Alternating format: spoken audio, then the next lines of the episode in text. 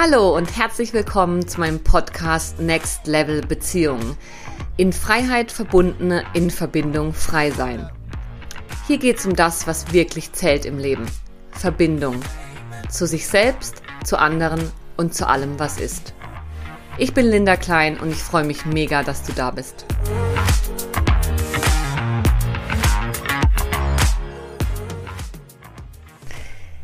Ich bin frisch und munter zurück aus meinen Ferien und freue mich sehr, das heutige Interview mit Dr. Willem Lammers, einem meiner wichtigsten Mentoren, zu teilen.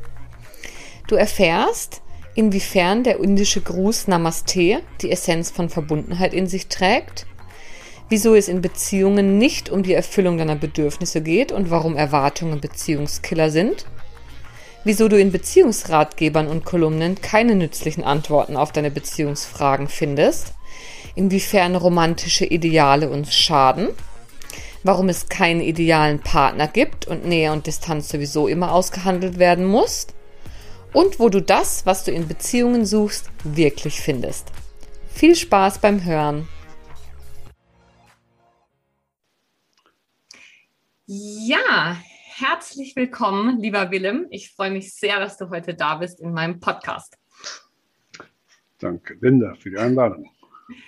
Ja, liebe Zuhörerschaft, ich möchte euch Willem Lammers kurz vorstellen. Dr. Willem Lammers ist schweizerisch-niederländischer Psychologe, Psychotherapeut, Berater, Coach, Dozent und Trainer, ganz vieles.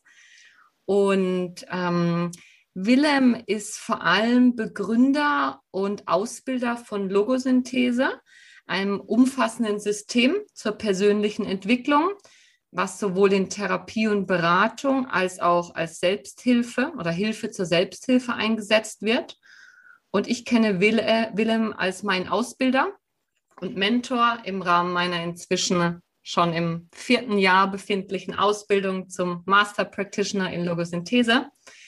Und ja, Willem hat sich bereit erklärt, heute mit mir aus Sicht der Logosynthese nochmal einen ganz neuen Blickwinkel auf das Thema Verbindung, Verbundenheit, Beziehungen anzubieten. Ne?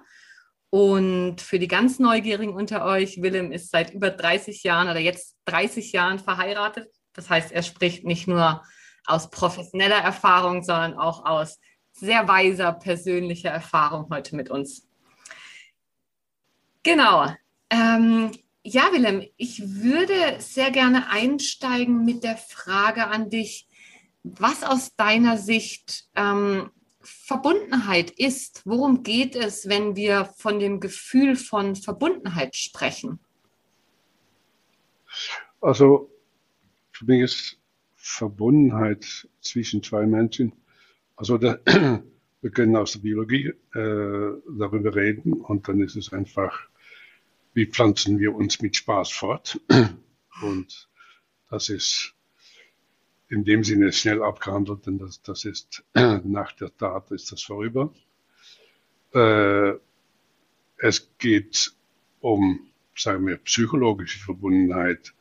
Dann geht es darum, dass die eine Person hat Bedürfnisse, die andere Person hat Bedürfnisse, Bedürfnisse nach, nach Nähe, nach Einfluss auf die Welt. Äh, und wenn die Bedürfnisse erfüllt sind, dann ist es auch relativ schnell vorbei. Aber wenn man auf einer tieferen Ebene über Beziehungen redet, dann redet man immer über, was ich die Essenz nenne. Das, was wir mehr sind als Körper und Psyche.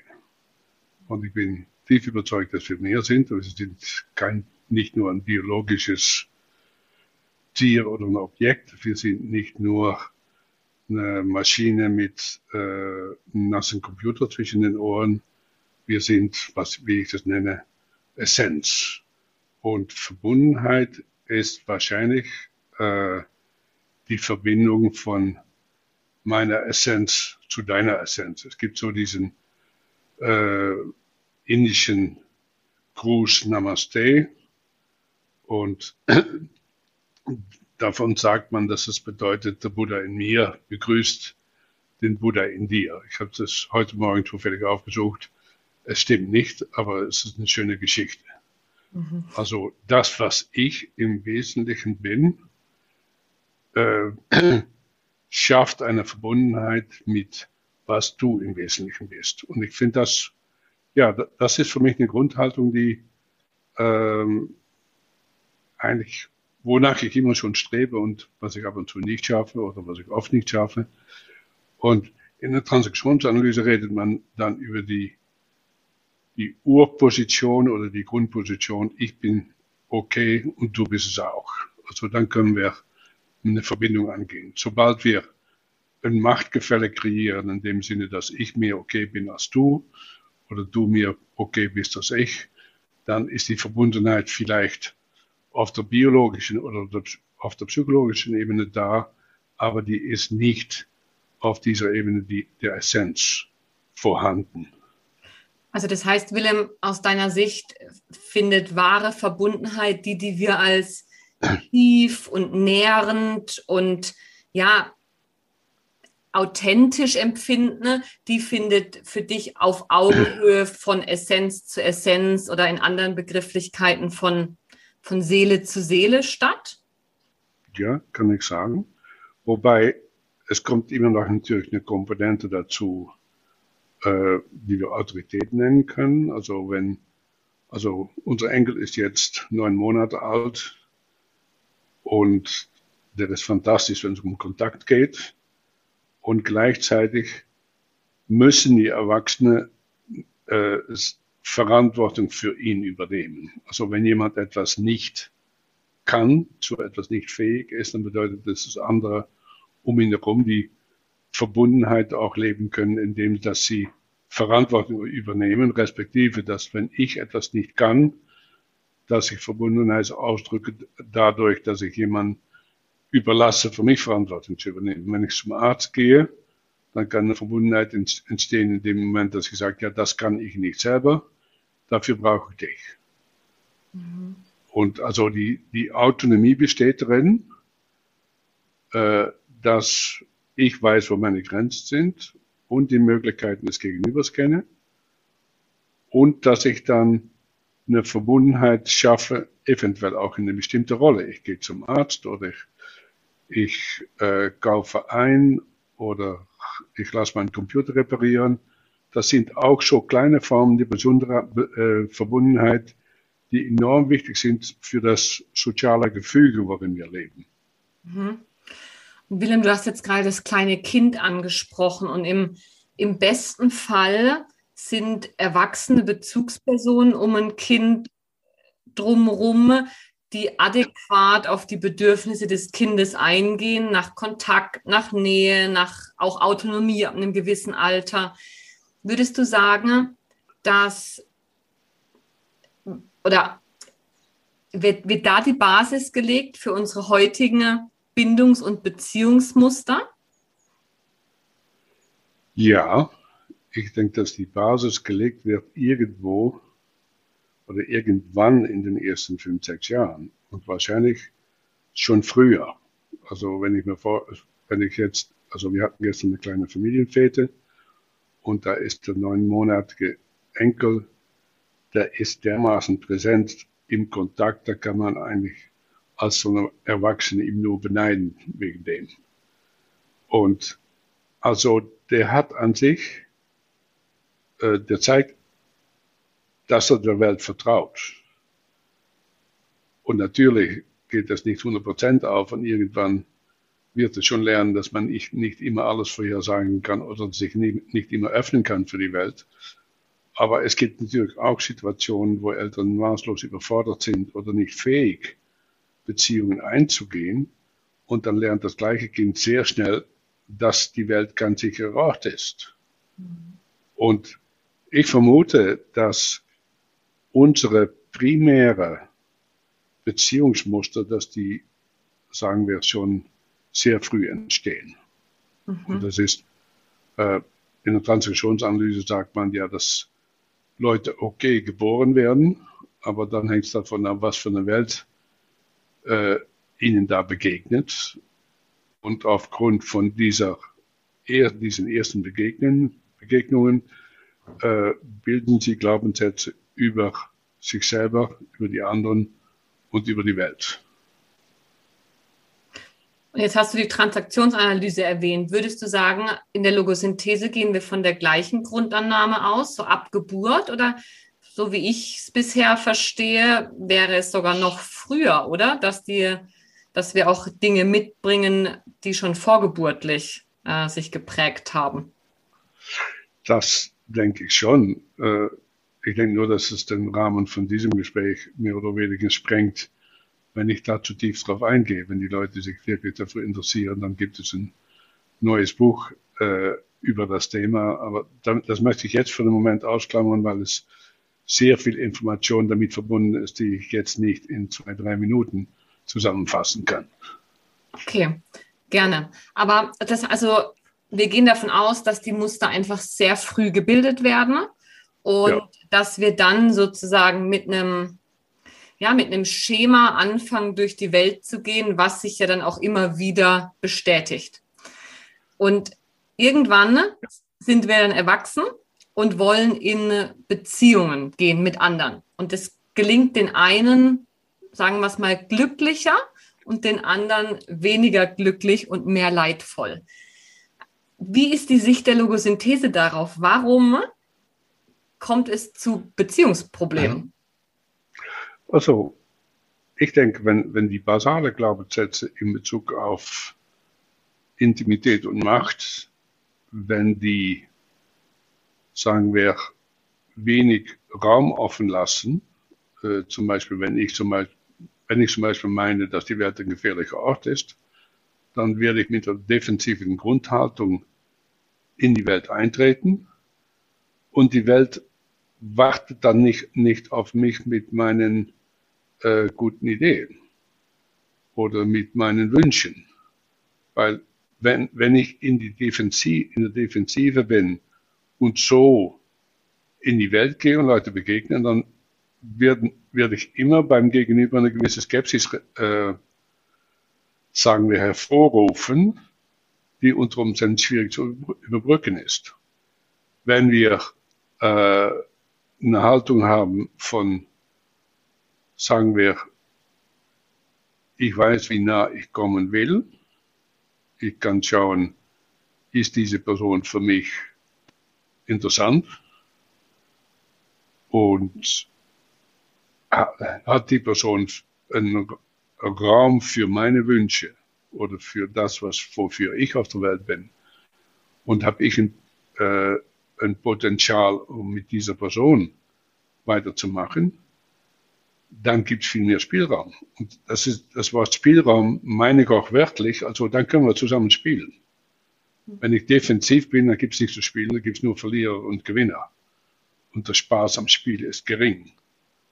Wenn ich äh, eine Fähigkeit oder ein Potenzial zur Intimität leben kann, dann habe ich viel mehr Raum und mein Gegenüber gleich ebenfalls.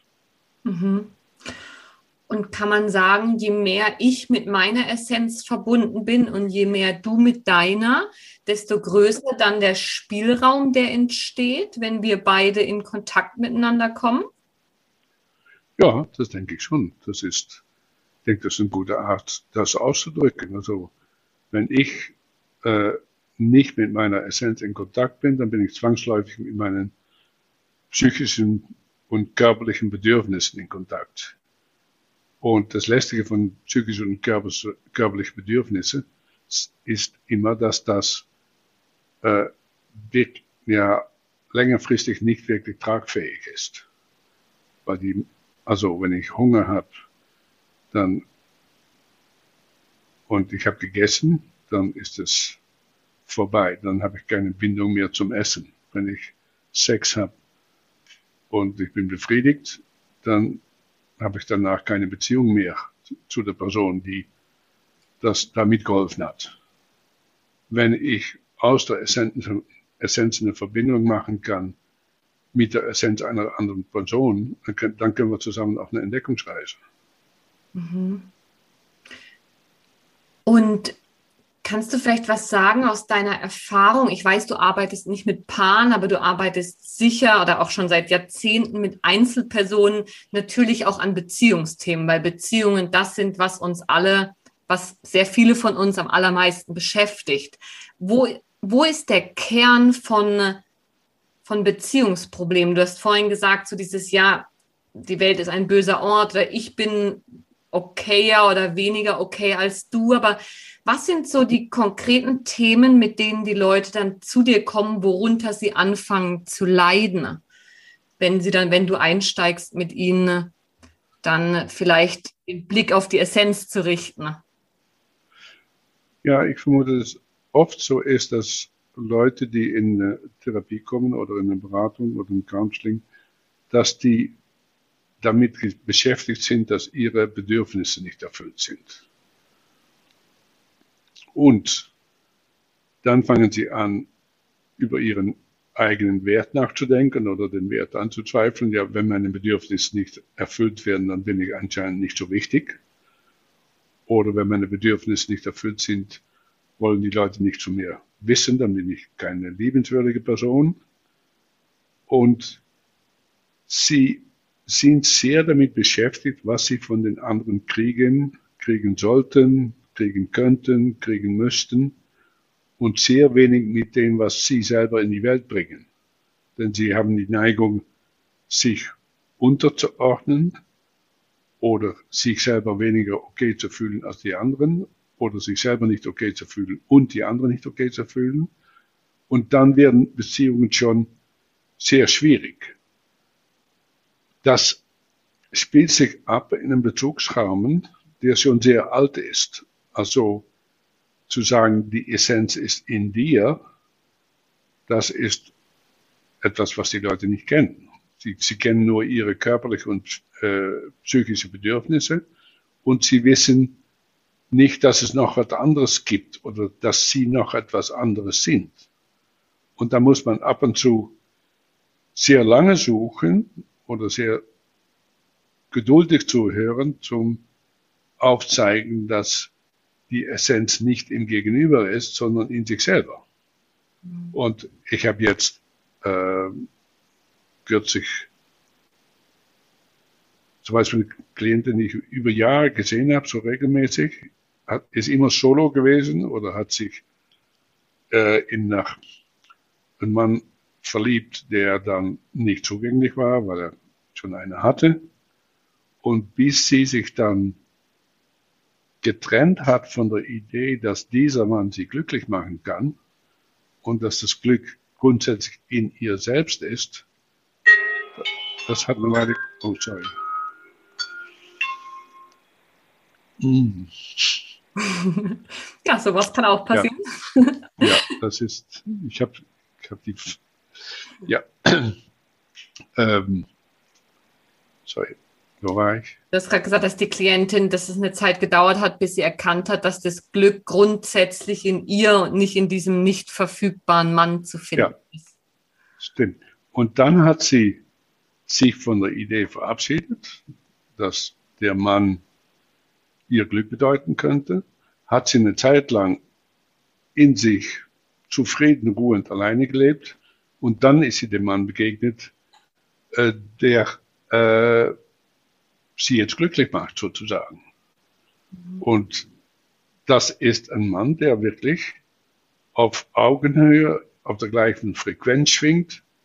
Und es ist sehr schön, um das zu sehen, wie das funktioniert. Und gestern Abend habe ich zufällig, oder letzte Woche habe ich zufällig nochmal so eine Situation gehört von einer Frau, die jahrelang alleine gewesen ist und jetzt plötzlich macht's, macht's Klick, weil sie in sich selber ruht und von der Position aus auch jemand anders äh, begegnen kann, der das auch hat. Und sonst, ja, man geht durch die Gegend wie ein Stecker auf der Zug nach, nach der Steckdose. Die Energie muss von den anderen kommen und es wird ausgeblendet, dass die Person die Energie schon in sich selber hat. Und wenn man das irgendwie verlernt hat und den Zugang nicht gelernt hat oder vielleicht nicht mal weiß, dass es so etwas gibt. Also wir haben natürlich materialistisches Weltbild und darin gibt es so etwas wie die Essenz nicht. Und jeden Tag, wenn man Beziehungsthemen äh, Kolumnen in der Zeitung liest, da geht es immer um Bedürfnisse. Es geht nicht um, wer bist du wirklich oder wer ist das Gegenüber wirklich. Es geht darum, äh, eine Beziehung muss das und das und das und das alles erfüllen und wie das geliefert wird, ja, dann ist, das ist oft so eine Art äh, Beziehungsmodell, wo eine Beziehung eine, ein Handel ist. Und das kann meines Erachtens längerfristig nicht funktionieren. Mhm. Wenn man nicht die, eine Verbindung hat auf dieser Ebene der Essenz, wie ich das nenne, dann wird die Psychologie irgendwann versagen und die Biologie ist nicht mehr lange, länger interessant. Das, das dauert, ich glaube, in den ersten zwei Jahren einer Beziehung ist ein bestimmter Hormonpegel ganz hoch und der sinkt nachher. Und dann ist es im Bett auch nicht mehr so interessant als vorher. Also es muss etwas anderes entstehen. Und vielleicht ist es am Anfang schon so, aber meines Erachtens kann es auch lange dauern wenn man die Verbindung nicht auf der Ebene der Essenz halten kann oder entdecken kann, dann wird der Handel auch nicht funktionieren. Mhm. Ähm, Willem, du hast vorhin was ganz Spannendes gesagt. Da würde ich gerne noch mal näher drauf eingehen, weil du da hast, da hast du auch vor ein paar Jahren, glaube ich, schon mal einen Post dazu gemacht, der mich sehr bewegt hat. Und zwar hast du gesagt, damals auch schon, wenn wir Liebeskummer haben oder ja, traurig sind, dass eine Beziehung auseinandergeht, dann hängt es damit zusammen, dass wir wie unsere Essenz, unser Glück sozusagen in den anderen projiziert haben und gesagt haben, durch dich bekomme ich Zugang zu all dem Schönen.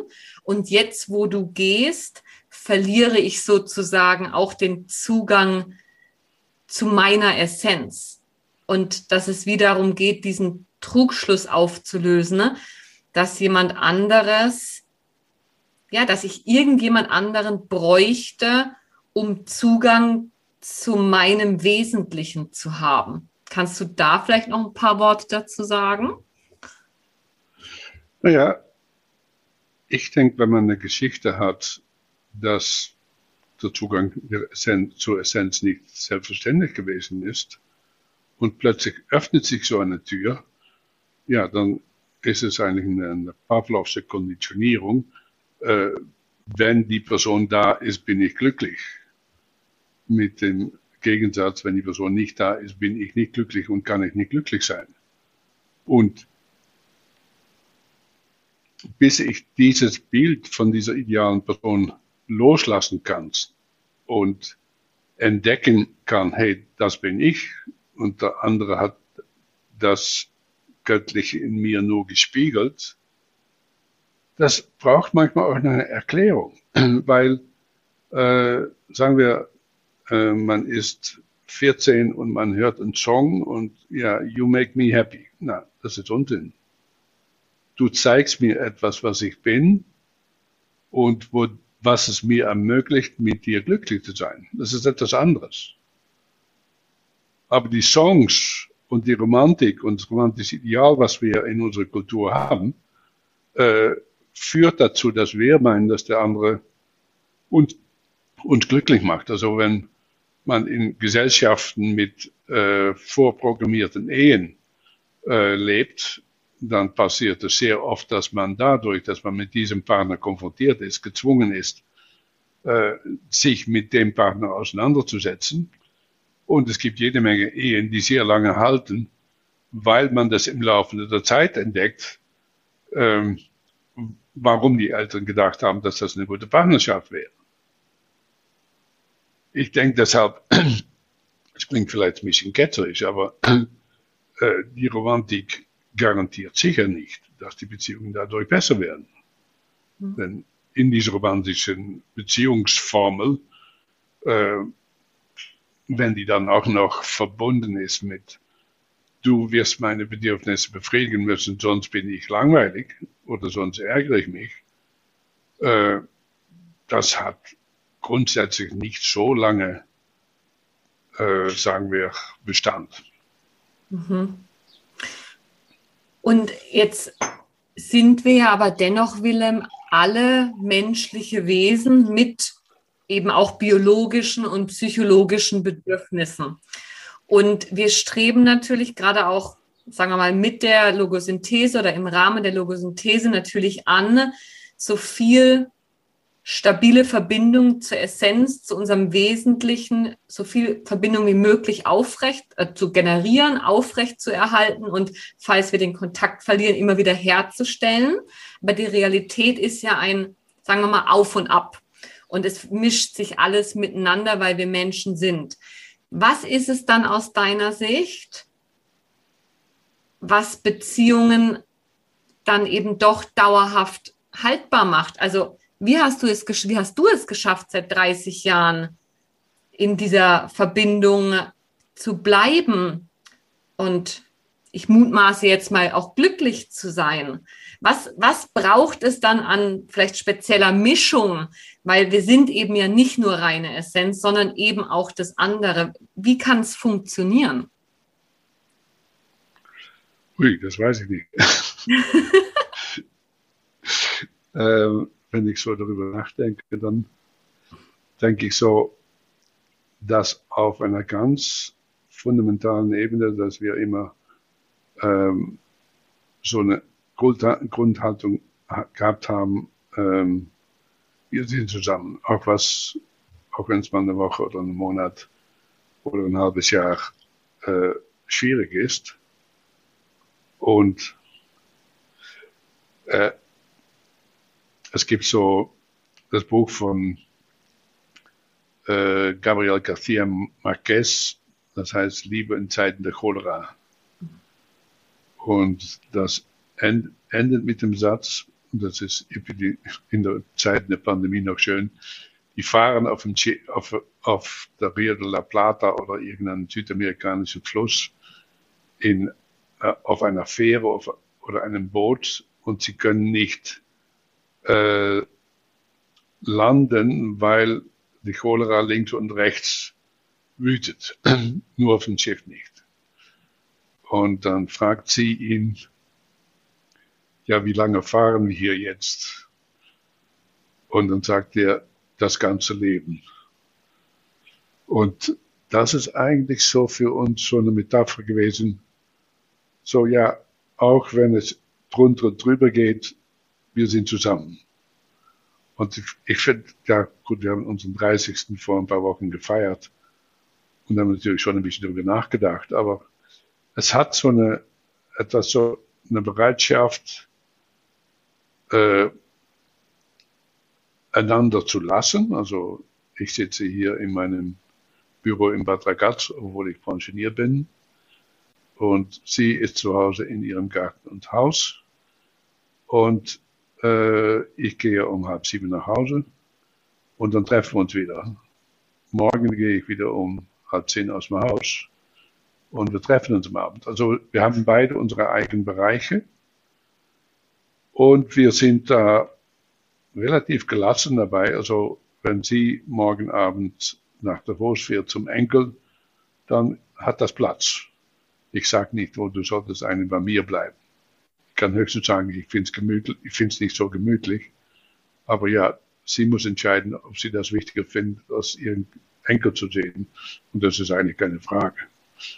Mhm. Und also dieses Leben und Leben lassen mit einer, ja, einer Art,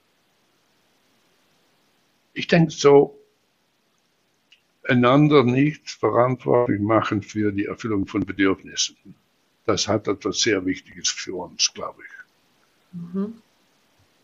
Und wie das dann von Tag zu Tag geht, also wir haben äh, jetzt einen relativ stabilen Rhythmus, aber es kann auch sein, ja, wenn Corona wieder nachlässt, dass ich dann wieder unterwegs bin. Und dann bin ich noch in Kanada und Italien und wo alles, Berlin, wo sie manchmal mitgeht und manchmal auch nicht. Und das sind dann wieder andere Zeiten. Wir haben uns jetzt auf dieses Rhythmus, diesen Rhythmus eingestellt und das funktioniert. Und ich denke, das hat, das ist, das geht noch ein bisschen weiter. Also warum ist Corona so schwierig? Weil äh, die Menschen davon überzeugt sind, dass die Gesellschaft ihre Bedürfnisse befriedigen muss. Also wenn ich jetzt auswärts essen will und das geht nicht, oder wenn ich zu einer Sportveranstaltung bin oder äh, im Hotel wohnen oder irgendwo hinfliegen, da sagt Corona eigentlich, ich mache nicht mit. Und ihr könnt das wollen, aber das wird jetzt nicht geliefert. Und das ist für sehr viele Leute eine Kränkung, weil sie meinen, dass, dass das, was sie wollen, dass es auch passieren kann oder passieren sollte. Und ich merke, da bin ich sehr gelassen. Ich habe das, ich habe das nicht. Und Willem, das wäre dann das gleiche übertragen auf Beziehungen. Wenn ich von meinem Partner erwarte, dass er dieses und jenes sollte, wird es schwierig. Aber wenn ich die Verantwortung wie zu mir hole und sage, ich kümmere mich und mache das Beste aus den Umständen, die nun mal sind, dann, äh, dann, dann kann es. Ja. Mhm. Und es kann sein, dass ich das Bedürfnis spüre, dass ich das Bedürfnis mitteile, aber ich verbinde nicht automatisch damit, dass die, dass das Gegenüber das auch erfüllen soll. Mhm. Und in dem Moment, dass ich das äußern kann, ohne die Erwartung in die Struktur Beziehung zu projizieren, dann hat das Gegenüber viel mehr Freiheit, um zu sagen, ja, was will ich jetzt heute? Mache ich, mache ich es ihm recht oder ist für mich etwas anderes wichtig? Und das geht, das geht auf beiden Seiten. Und ich bin kein Koch. Lucia ist eine sehr gute Köchin. Und wenn ich sage, ja, du brauchst nicht zu kochen, auch wenn ich schätze, wenn du kochst. Und wenn sie nicht kochen will, kocht sie nicht. Und es gibt äh, es gibt so einen Spruch, ja, if God had wanted us to cook, why did he invent restaurants? Das ist natürlich im Moment auch ein bisschen schwieriger. Aber das sind so, das ist so eine Grundhaltung. Du musst nichts für mich. Mhm. Und dann bleibt immer noch genü genügend übrig, wo wir eine Wahl haben. Und wenn ich einen Tag nicht so fit bin oder sie ist einen Tag nicht so fit, dann, ja, dann ist es nicht anders. Aber das ist so eine Art stoische Grundhaltung, ja, das, so ist das. Und ich kann sie nicht ändern und sie hat mal versucht, mich zu ändern, ist auch nicht gelungen. Mhm. Und Willem, glaubst du, weil es gibt ja durchaus auch ähm, Bindungsmuster und jetzt bin ich in der Psychologie, äh, wo man wie sagt, es gibt Menschen, die brauchen sehr viel Autonomie, also sehr viel Freiheit, damit sie sich wohlfühlen. Und andere brauchen sehr viel Nähe und Gemeinsames, damit sie sich ähm, wohl und sicher in der Beziehung fühlen. Und wenn diese beiden, sagen wir mal, Grundprägungen aufeinandertreffen, dann kracht es eher. Kannst du da, da aus deiner Sicht einen Blick aus von Logosynthese, aus der Logosynthese heraus darauf, denkst du in der Logosynthese in Beziehungsmustern und Prägungen oder löst sich das wie auf? Und wenn ja, was ist dann die andere Herangehensweise in dieser Nähe-Distanz-Problematik, die viele Beziehungen hat? Also ich, ich, hab, ich sehe immer nur diese Person in diesem Moment. Ich, ich denke, es gehört zur Logosynthese, dass man sich grundsätzlich nicht führen lässt äh, davon, wie die Leute in, die, im Allgemeinen denken oder tun oder wie sie sind. Ich kann nur sagen, wenn ich mit jemandem arbeite, dann sehe ich, dass diese Person diese Erwartungen hat. Äh, das Gefälle in wie viel Nähe, wie viel Distanz ist in jeder Beziehung vorhanden. Sogar wenn, da, wenn beide sehr intim sein wollen, die ganze Zeit, dann wird sich Lauf, im Laufe der Zeit herausstellen, dass, äh, in, dass die eine Person doch ein bisschen mehr Distanz braucht als die andere. Also das hat Riemann mit der, diesen Grundform der Angst sehr schön beschrieben. In jeder Beziehung ist das vorhanden als Thema. Und jede Beziehung muss eine Form dafür finden, äh, wie die Partner damit umgehen. Und da gibt's, sagen wir, geht kein Weg an dieser Auseinandersetzung vorbei. Und wenn ich so sehe, wie das bei uns gegangen ist, dann vermute ich, dass ich mehr äh, ja auf mich gestellt gewesen bin lange Zeit, aber sie meint das vielleicht auch. Also es, das, das kann pro Tag verschieden sein. Und das heißt, wenn du eine lebendige Beziehung haben willst, dann musst du dich jeden Tag mit dem auseinandersetzen. Wenn sie jetzt heute Morgen gesagt, ja, äh, das Wetter das ist jetzt nicht so schön, aber wenn es schön gewesen wäre und ich möchte mit dir das unternehmen, dann hätte ich wahrscheinlich meine Pläne, um an meinem Buch zu arbeiten, wahrscheinlich schon aufgeschoben. Weil ich kann jeden Tag mein Buch arbeiten, aber ich kann nicht jeden Tag mit schönem Wetter mit ihr wandern gehen. Und also wir haben natürlich die ja, ideale Situation, dass wir beide über unsere Zeit frei verfügen können. Und das ist natürlich anders, wenn man kleine Kinder hat und wenn man auch noch beide einen Job hat, dann muss man das noch viel mehr äh, ja, aushandeln. Aber ich denke, dass es wichtig ist, so zu realisieren, was sind Zwänge von außen, denen wir ausgesetzt sind, finanziell, Arbeit, Kinder, und was für Freiheitsgrade haben wir und wie gehen wir damit um. Und das ist nicht etwas, also sobald die externen Zwänge da sind, ähm, mit Verpflichtungen am Arbeitsplatz oder in der Familie oder vielleicht noch kranke Verwandten oder so. Äh, das engt Leute von 35 viel mehr ein als mich mit 71. Mhm. Und das Bewusstsein der Sachen, die wir nicht ändern können, erstmal annehmen und die Sachen, die wir ändern können, miteinander aushandeln. Und das heißt, Willem, du würdest sagen, es ist eine Illusion, dass ich irgendwann mal den Partner da draußen finde, der genau das gleiche Nähe- und Distanzbedürfnis hat, sondern es ist immer eine ein Aushandeln. Also jeder bringt natürlich sein Grundmuster mit und es braucht so eine gewisse, ich stelle mir das so vor, wir, wir bewegen uns im gleichen Range vielleicht, aber ja. dennoch brauche ich mal mehr Freiheit, dann mal der andere und es geht immer darum, einen Weg zu finden, das gut auszuhandeln und nicht darum, den perfekten Deckel zu finden und dann aller Hollywood ist alles für immer gut.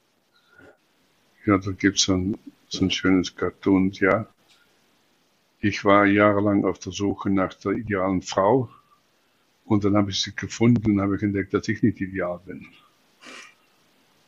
Und das heißt, ähm, ich glaube nicht an diesem romantischen Ideal. Ich denke, dass es unterstützen kann äh, mit einem gewissen Hormonstoß oder einem gewissen Hormonpegel über längere Zeit, um etwas aufzubauen. Aber wenn man den Glaubenssatz hat, dass hat, hat, dass der andere Bedürfnisse für mich erfüllen muss, dann ist man auf dem Holzweg von Anfang an. Denn das geht zwei Jahre gut und alles darüber hinaus, dann verkehrt sich das im Gegenteil. Mhm. Und ja. Ja, ich, ich würde da einhaken, Willem, weil ja ganz, ganz viele Beziehungen da draußen so funktionieren. Und auch ich bin diesen Weg schon viele Male gegangen und habe erhofft, dass ich im anderen etwas finde, was sich am Ende als Trugschluss rausgestellt hat.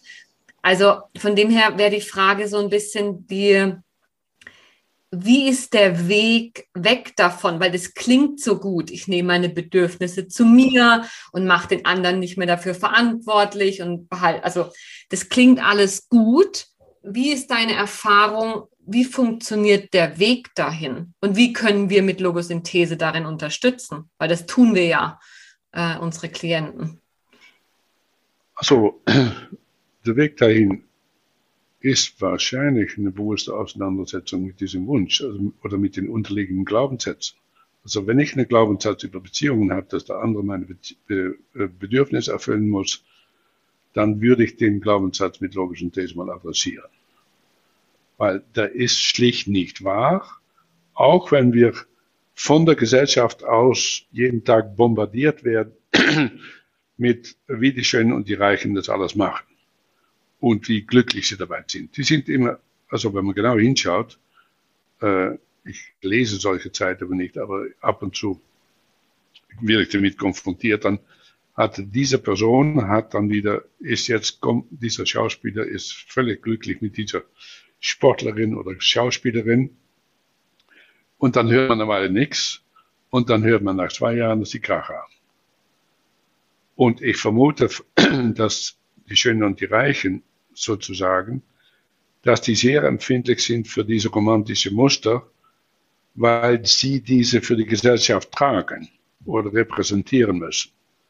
In dem Moment, dass man aufhört, das zu glauben, dann muss man es, dann stellt man sich natürlich auch gegen die herrschenden Normen in der herrschenden Gesellschaft. Also die Matrix programmiert uns ständig, äh, um zu konsumieren und da, dazu gehört auch das Konsumieren von Beziehungen. Und wenn, wenn diese Metapher, dass eine Beziehung ein Konsumprodukt ist, nicht aufgelöst wird, dann hängt man da drin und das programmiert, ja, Elend sozusagen. In dem Moment, dass ich sehr sorgfältig mal schaue, wie denke ich über meine eigene Liebenswürdigkeit, wie denke ich über die Liebenswürdigkeit der anderen Leute, bin ich eine Person, die lieben kann, die mich lieben lassen kann, kann ich andere lieben. Also, das ist alles in der Essenz angelegt. Aber diese Essenz wird mehr oder weniger überflutet durch die körperlichen und psychischen Bedürfnisse und dann wissen wir nicht mehr, wer wir sind. Und das ist in intimen Beziehungen der Fall und das ist auch oft auch der Fall in Bezug auf die, der Sinn, auf den Sinn des Lebens. Also wenn wir nicht Verbindung haben mit dem, wofür wir da sind, dann können wir das auch nicht leben. Und von dem Moment an sind wir angewiesen auf das, was die Gesellschaft so an vorprogrammierten Sätzen von sich gibt. Hm. Und unsere psychischen Bedürfnisse, Willem, um da wieder den Bogen vielleicht zur Bindungstheorie zu schließen, unsere psychischen Bedürfnisse sind stark geprägt davon, welche frühen Erfahrungen wir gemacht haben. Also ja. welches, ja. welches Bedürfnis ich jetzt nach Autonomie oder nach Nähe oder nach Sehnsuchtserfüllung durch den anderen habe, hängt dann wieder damit zusammen, wie meine ganz frühen Erfahrungen mit anderen Menschen waren. Ja, und wie meine Eltern mit meinen Bedürfnissen umgegangen sind. Also ich komme aus einer Familie mit sechs Kindern. Also da gab es nicht so viel Platz für meine Bedürfnisse. Und dann habe ich Psychologie studiert, dann habe ich sehr lange gedacht, dass meine Bedürfnisse erfüllt werden sollten. Und dann habe ich festgestellt, dass das nicht der Fall ist und dass, dass es eine eine ihre Spur ist, wenn ich das verfolgen will. In dem Moment, dass ich sage, ja, ich schaue mal, was es heute gibt. Wo kann ich andocken und wo ziehe ich mich besser zurück? Äh, seit ich das mache, lebe ich viel leichter. Aber ich muss mich dann verabschieden von der Illusion, dass es jemanden gibt, der sich permanent um mich kümmert. Und dass die mich auch noch äh, lieb anschaut und, und gut kocht und alles andere auch noch. In dem Moment, dass ich sage, ja, ich bin verantwortlich für meine Bedürfnisse. Und wenn ich ein Bedürfnis so wichtig bin, finde, äh, dass ich es gerne erfüllt hätte, dann äußere ich das. Aber wenn es nicht geliefert wird, wird es nicht geliefert. Und es gibt natürlich jede Menge Leute, die dann andere Wege gehen oder sich trennen lassen oder in eine, sich in eine Affäre stürzen. Das ist alles selbstverständlich, dass das so gibt. Aber das, das ist keine Lösung. Die Lösung ist der eigene Prozess. Und nicht, was der andere mit mir macht. An der Stelle würde ich total gern einhaken, Willem, weil du hast vorhin ja auch gesagt, du glaubst nicht an das ähm, an das romantische Konzept der, der Beziehung, wie es heute gesellschaftlich oder vor allem auch von Medien auch verkauft wird in den letzten nicht, nicht so vielen Jahrzehnten. Es ist ja noch recht neu. Wie siehst du denn dann diese neueren, in Anführungsstrichen, Konzepte oder diese Ideen, die gerade aufkommen von offenen Beziehungen, Beziehungen mit mehreren Menschen gleichzeitig? Kann das eine Lösung sein oder ist es, es dann nur noch schwieriger? Ja, ich denke, da bin ich in meinem Programm so beschränkt, dass ich keine klare Vorstellung da, davon habe, äh, wie das aussehen könnte. Also ich, vor ein paar Jahren hatte ich mal äh, intensiven Kontakt zu jemandem und der hat gesagt, dass er Polyamorie lebt und ähm, ich habe da meine Zweifel gehabt, äh, weil es für mich so ausgesehen hat, als ob er sich nicht wirklich einlässt auf die sieben verschiedene Frauen innerhalb eines Jahres. Gleichzeitig auch noch. Und ich habe dann den Eindruck, so irgendwann hat er dann äh, seine Polyamorie anscheinend überwunden. Innerhalb eines Jahres war er verheiratet, hat, war, war Vater. Mhm.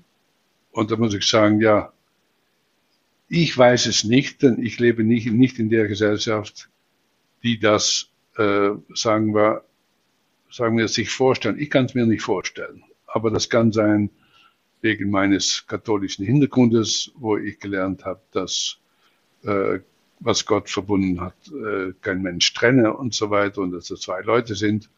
Also ich weiß es nicht. Mhm. Ich, ich beobachte das so aus der Distanz und verstehe es nicht ganz. Ich verstehe schon, dass man ein Bedürfnis haben kann nach einer Alternative und dass, äh, sagen wir, dass wir verschiedene Bedürfnisse haben, äh, die sehr, die also nicht in einer Person äh, verbunden werden können. Also sie ist gescheit, sie arbeitet, sie verdient ihr Geld, sie ist eine Mutter für die Kinder, sie äh, ist gut im Bett, sie kocht und die hält das Haus auch noch schön. Also ähm, so, dann würde ich sagen, lieber eine Putzfrau, als dass ich da äh, das anfange von einer Person zu erwarten. Und wie Leute die Lösungen finden, weiß ich nicht. Äh, und ich denke auch sehr oft ist es so, dass alle diese Muster, worüber wir jetzt gerade reden, dass die völlig unbewusst sind. Und das heißt, ein unbewusstes Muster, das wird erstmal ausgelebt, äh, bis man merkt, oh ja, da, da gibt es gewisse Grenzen. Wie gehen wir mit den Grenzen um, jetzt wo ich gesehen habe, dass es Grenzen gibt? Und das müssen wir natürlich äh, realisieren, dass sehr viel von dem, was wir machen, unbewusst ist und dann irgendwann zu Frust führt und wahrscheinlich erst, ist erst dann der Moment gekommen, worüber anfängt, man anfängt, darüber nachzudenken. Mhm. Sehr spannend, dass du das sagst mit den Grenzen, Willem, weil ich arbeite ja schwerpunktmäßig mit Menschen an Beziehungsthemen. Und wenn ich jetzt so das pauschalisieren müsste, dann würde ich sagen, dass Menschen, die mit einem eher ängstlich geprägten Beziehungsmuster unterwegs sind, also sehr viel Nähe wollen, irgendwann an die Grenze kommen, dass sie merken, auch der andere, egal wie perfekt er sich verhält, es ist nie genug. Also genau. die, die, Bedürfnisse werden am Ende dennoch nicht erfüllt, weil es ist doch ein, ein wie ein Topf äh, mit, mit, ähm, mit durchlässigem Boden. Also es, es sickert durch, würde ich sagen. Also das wären jetzt so die Ängstlichen, die kommen an diese Grenze. Und die Menschen, die mehr autonomieorientiert sind, kommen häufig an die Grenze, dass sie diesen Konflikt spüren innerlich, wenn sie bewusst ähm, unterwegs sind, dass sie sich eigentlich Tiefe wünschen und nach Verbindung sehnen, aber gleichzeitig Angst haben, sie wirklich zuzulassen. Ja, das kann ich so unterschreiben. Ja. Hm. Ja, fand und, ich jetzt noch, ja. Und ja, wenn man das wieder auf Beziehungen, äh, sagen wir, auf Bedürfnisse zurückgeht, also ähm, wenn man wenn jemand ängstlich ist, bedeutet das, ich habe Angst, im Stich gelassen zu werden. Und das heißt nichts anderes als, ich muss aufwachsen, denn die Mutter ist nicht mehr da. Oder der Vater. Wenn jemand sagt, ja, ich würde mich gerne auf tiefere Beziehungen einlassen, aber ich getraue mich nicht, dann bin ich auch am Wiederholen. Denn dann habe ich mich bei meinen Eltern nicht fallen lassen können. Mhm. Oder die Eltern haben mich nicht gesehen. Aus gutem Grund eventuell. Mhm. Und also in beiden, also wenn ich gerne alleine bin und wenn ich Lust habe, aus meiner, meiner Klausel zu kommen, äh, jemandem begegnen will, dann muss ich wahrscheinlich realisieren, dass das Gegenüber ab und zu andere Bedürfnisse hat und dass es Sinn macht, die, mich darauf einzustellen oder damit zu leben. Mhm. Und die Person, die Angst hat, muss aufwachsen.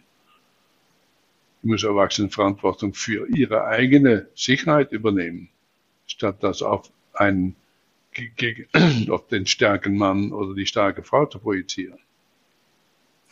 Und am Ende ist es ja auch ein Erkennen von äh, dieser Verbindung zu mir selbst, zu meiner Essenz, dass die die Basis für alles ist. Das ist ja auch die Grundlage unserer Arbeit, dass wir wie sagen, ne, je stärker du verankert bist in dir, deinem Wesentlichen, deiner Essenz, deiner Seele, deinem höheren Selbst, wie auch immer wir es nennen, desto eher bist du stabil, auch in deinen, ja, auch in deinem Beziehungsverhalten, dass du eben nicht was woanders suchst, was du am Ende doch nur in dir findest. Wahrscheinlich, ja. Das, mhm. das kann ich so auch annehmen.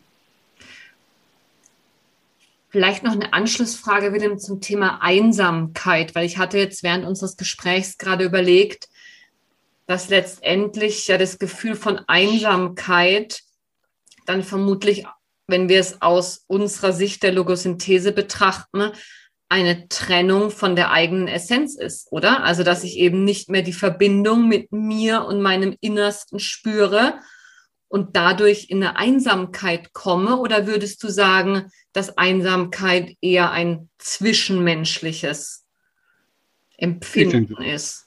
Einsamkeit ist beides. Mhm. Weil das ist eine Trennung von der Essenz. Ich weiß nicht um meine eigene äh, meinen eigenen göttlichen Ursprung. Und es sind Trennung von den Leuten in der Matrix, die äh, nicht mit mir da sind. Und ich habe kürzlich etwas ganz Interessantes gelesen, nämlich dass weise Menschen nicht einsam sind. Das hat mir gefallen. Mhm. Spannend. Und wie würdest du das erklären? Warum sind weise Menschen nicht einsam? Ich denke, dass weise, Men weise Menschen, dass die in Kontakt mit Essenz sind und sagen wir um die, die Kraft der Schöpfung wissen und dass sie auch wissen, dass äh, wenn man in der Gesellschaft etwas will, dass es nicht immer erfüllt wird. Also dann kann ich auch aushalten, dass äh, ich mal eine Woche oder zwei Wochen oder drei Monate auf einem anderen Stern bin. Mhm. Und das hat für mich, das hat für mich gepasst, ja. Mhm. Das, das, hat mir gefallen, weil es so einfach ist. So, wenn du weise bist, bist du nicht einsam. Oh, wenn du einsam bist, dann kannst du dich fragen, hey, was fehlt mir an Weisheit? Mhm. Und das ist natürlich auch wichtig in der Therapie, dass die Fachperson die Welt auch ein bisschen erklärt. Also ich bin gar kein Fan von non-direktiven Arten zu arbeiten, weil jemand, sagen wir, sich im eigenen Schmerz äh, drehen zu lassen, während ich schon längst sehe, was auch noch eine Möglichkeit wäre, das Thema anzuschauen, dann darf ich das der, der Person nicht enthalten. Ich muss, ich muss ab und zu die Welt erklären, das gehört zu meiner Arbeit. Ich, wenn jemand sagt, ja, meine Bedürfnisse sind nicht erfüllt, dann muss ich, muss ich sagen, hey, es gibt noch etwas, was du anscheinend noch nicht gemerkt hast. Und das wäre, Willem, die Grunderklärung, die du Menschen mit Beziehungsthemen gibst. So, hey, du bist hier auf der Ebene von Bedürfnissen unterwegs und der andere soll sie erfüllen. Ähm, aber es gibt noch darüber hinaus eben ein etwas mehr als körperliche und und geistige und psychologische Bedürfnisse und Wünsche. Und das ist dein Weg Richtung, äh, Richtung Glück. Ist das die Grunderklärung, die du bei Beziehungsthemen gibst? Ja, also das Wort Glück, damit kann ich nicht so viel anfangen, weil das Wesentliche vom Glück ist, dass es kurzlebig ist. Mhm. Also für mich ist eher die Frage, wie lebe ich ein sinnvolles Leben mit der Aufgabe, die ich mir gestellt habe oder der Aufgabe, die ich im Leben gefunden habe, mit den Leuten, die jetzt um mich herum sind. Und äh, das heißt, äh, es gibt zwei, zwei Fallen. Das eine ist die materialistische Falle, dass man alles, was sich im Leben ergibt, dass man das als Biologie und Psychologie äh, versteht. Und es gibt die esoterische Falle, dass ich äh, ja ein Kind Gottes bin, aber ich weiß nicht, wie ich mit der äh, Tatsache umgehen muss, dass ich auf dieser Erde gelandet bin. Und rauszufinden, ja, wer bin ich? Wer sind die anderen? Und mein Selbst zu respektieren und das Selbst der anderen zu respektieren, das ist für mich die große Kunst. Aber es hat mich das sagen wir, viele Jahre gekostet, um das so zu verstehen. Mhm. Aber seitdem ich das so verstehe, lehre ich das auch. Mhm. Und vielleicht Willem noch die Frage nach der Liebe. Ähm, ein großes Wort. Wahre Liebe. Was würdest du sagen, was ist das? Ist es letztendlich Essenz? Ist es auf alles anwendbar? Am Ende ist alles Liebe. Ich komme jetzt bewusst mit eher esoterischen, spirituellen Ansichten. Ne? Oder ist Liebe etwas ganz Menschliches zwischen äh, einzelnen Personen? Was ist Liebe aus deiner Sicht? Ich denke, das, das ist, was ich am Anfang als Verbindung beschrieben habe. Und das heißt, ähm, ich bin in der, im Kern bin ich Liebe, du bist im Kern Liebe. Und wenn wir es schaffen, das so weit aufzudecken, dass wir einander begegnen können, dann ist das wahrscheinlich Liebe. Und das ist, ja, wie das dann in der Praxis der Biologie, in der Psychologie, in der Soziologie aussieht, äh, das ist natürlich das ist Prozess. Mhm.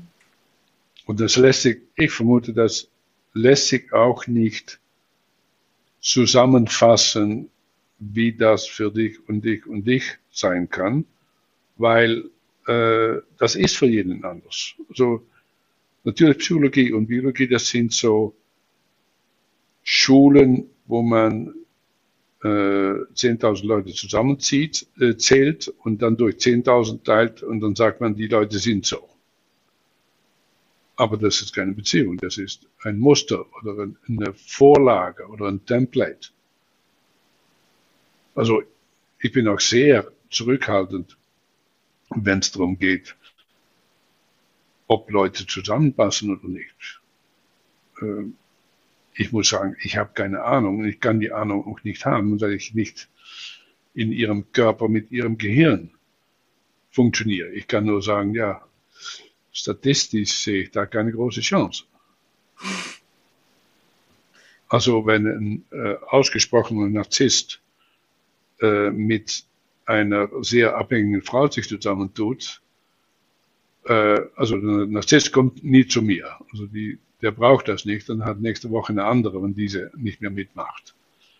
Aber die Frau, die sich dann mit diesem Gaslighting eine Welt vorspiegeln lässt, wäre es nicht zu helfen, wenn sie sich nicht entwickelt.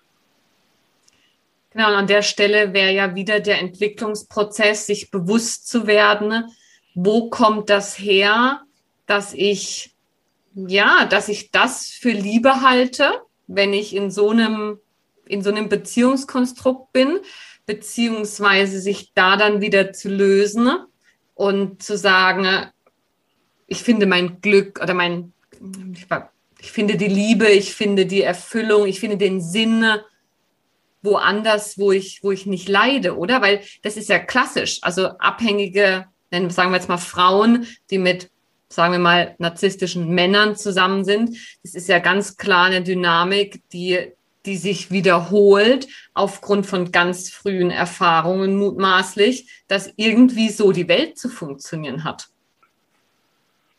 Ja, und wenn ich das glaube, dann wird die Welt so weiter funktionieren oder eben noch nicht.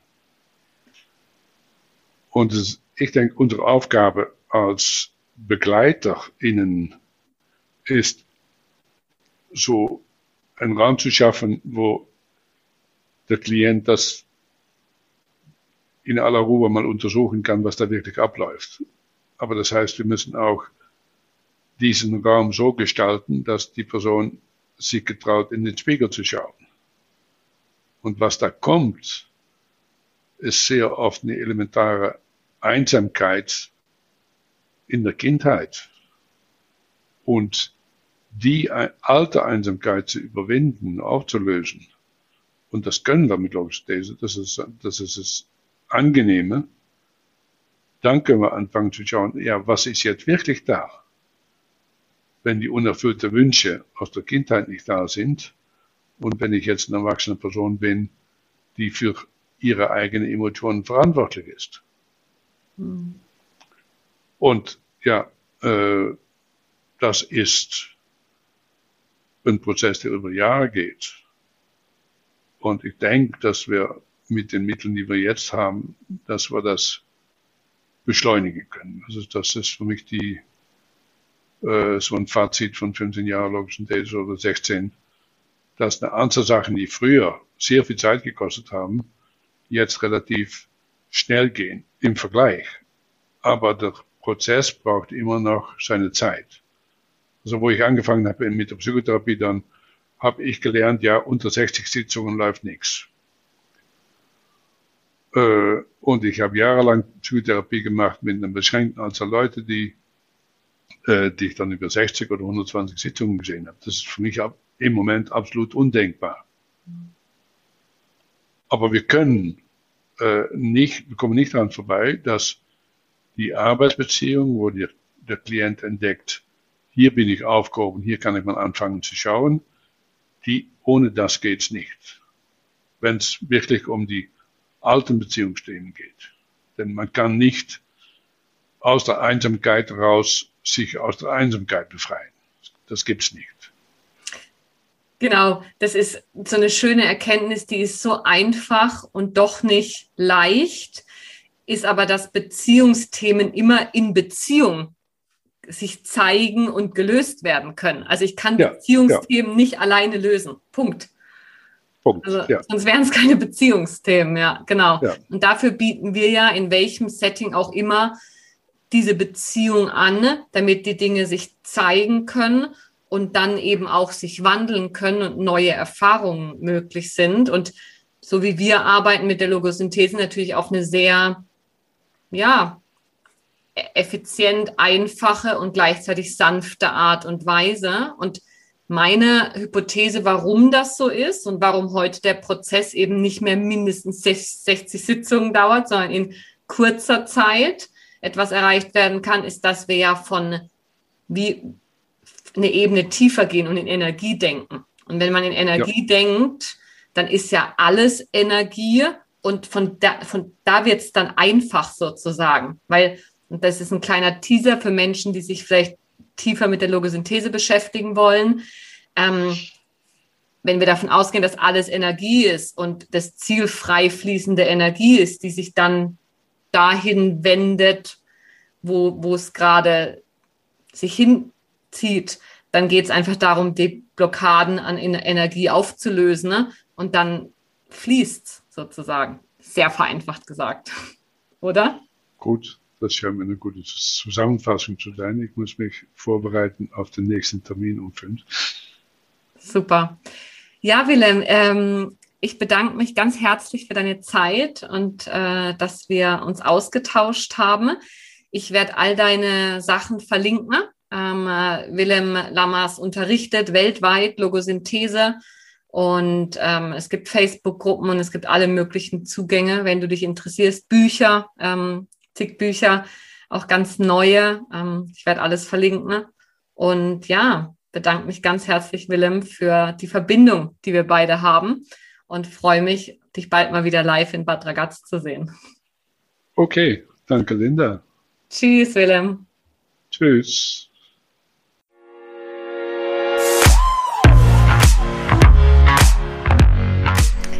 Ja, das war mein Gespräch mit Willem und ich hoffe natürlich, du bist genauso inspiriert wie ich. Und wenn du jetzt mehr über Logosynthese erfahren willst, schau doch gern mal auf meiner Homepage vorbei. Dort erkläre ich in wenigen Worten, worum es dabei geht und warum die Logosynthese ein wesentlicher Bestandteil meiner Arbeit mit Klienten ist. Ich habe übrigens aktuell auch wieder zwei Plätze für 1 zu 1 Arbeit mit mir frei und wenn dich das interessiert, melde dich sehr gern bei mir. Auf www.linda-klein.com slash Kontakt findest du ein Kontaktformular oder kannst direkt einen ersten unverbindlichen Termin buchen, in dem wir uns persönlich kennenlernen und schauen, wie ich dich unterstützen kann. Also, bis zum nächsten Mal. Ich freue mich drauf. Ciao, ciao.